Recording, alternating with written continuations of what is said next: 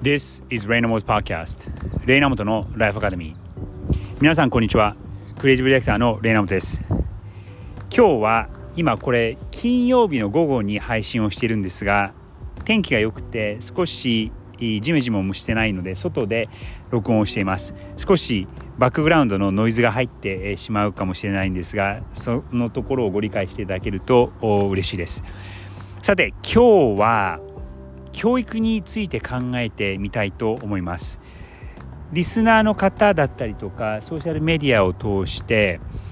教育グローバル人材を育てるためにはどうしたらいいかだったりとかその英語をどう習得したらいいか英語の教育をどうしたらいいかっていうことを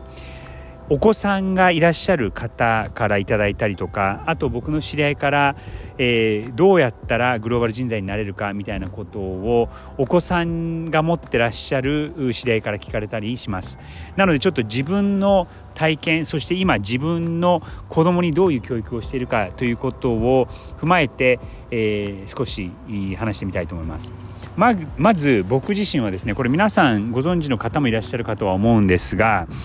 中学校3年生まで日本の教育を受けて高校1年の時に東京の、えー、語学学校に集中的に行って高校2年から留学をしました。高校2年からは2年間インターナショナルスクールにヨーロッパの学校だったんですけどもそこに行ってそして大学はアメリカに行って、えー、そしてそのまま社会人になったという、えー、人生を送ってきています。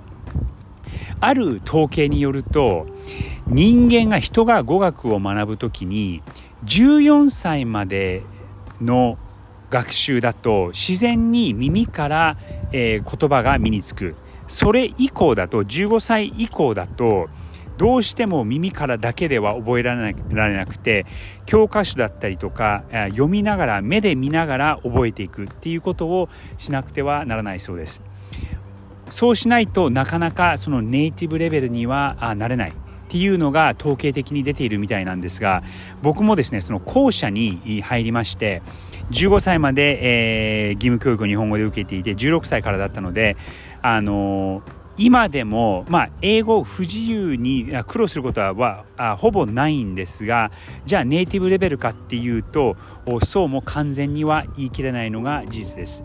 なのでえー、やっぱりその14歳15歳16歳ぐらいの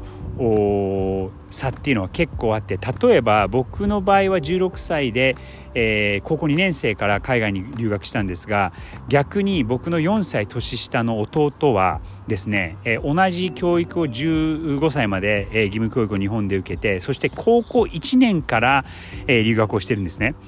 その1年の差だけでも正直僕の弟の方が英語は流暢で、えー、ネイティブレベルの英語を使えるようになっているなのでそこの微妙なあの違いってのも意外と結構大きいんだなっていうのは今になって感じることです。あとですね今あの僕の子供の教育についてなんですが、えー、子供があ今13歳になったばかりのことを中学生、えー、1年生中学1年生ですねのこと、えー、去年生まれたあ一昨年ですね1年半前に生まれたあちっちゃい子がいるんですがその上の子はですねえー、3歳から5歳の時にニューヨークに住んでいてそして、えー、その後日本に親と戻ってそしてまた中学校に、えー、小学校、えー、5年生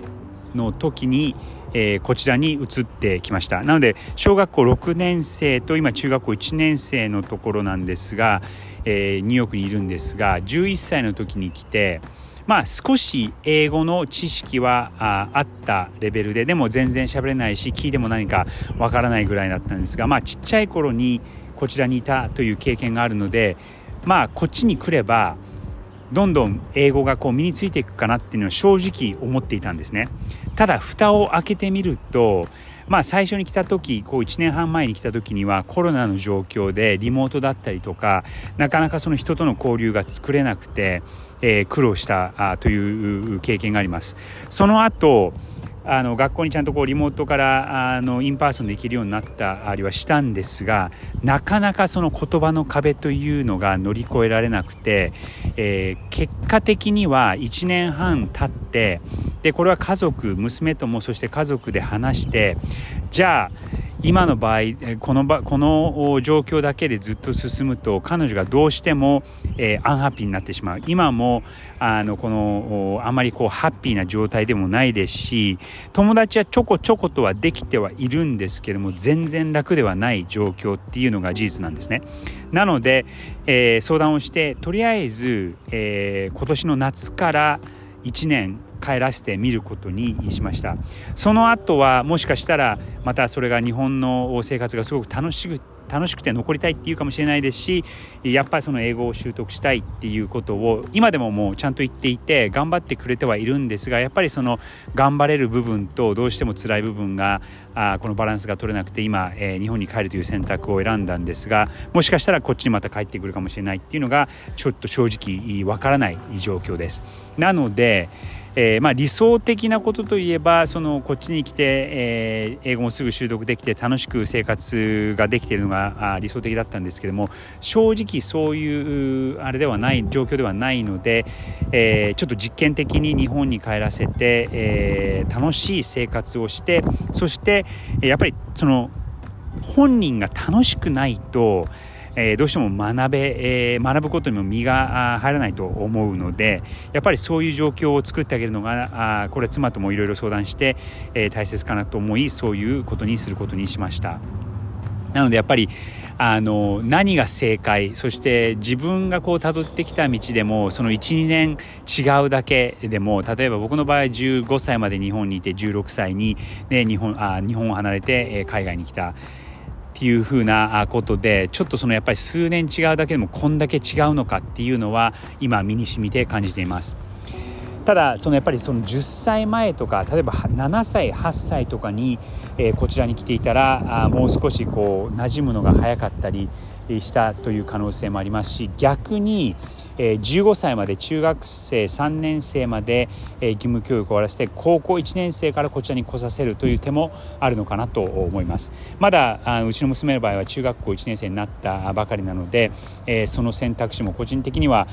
ちょっと視野に入れながら彼女にとって本人にとって何がベストなのかということをその妻とも相談しながら進めていく予定です。なので、えーグローバル人材の教育っていうのはなかなか一筋にこれがいいとかこれが良くないということは言えずにただやっぱりそのいろんなところでいろんな人と出会いながらいろんなことに揉まれながら、えー、教育を受けていくっていうのはためになるのかなとは思います。プラスえー、マインドフルネスだったりとかそのやっぱりメンタルヘルスというところもちゃんとケアしながら、えー、教育を提供していくっていうのが大事かなと思います。ということで今日はグローバル教育について考えてみましたそれでは良い週末をお過ごしください Have a great weekend!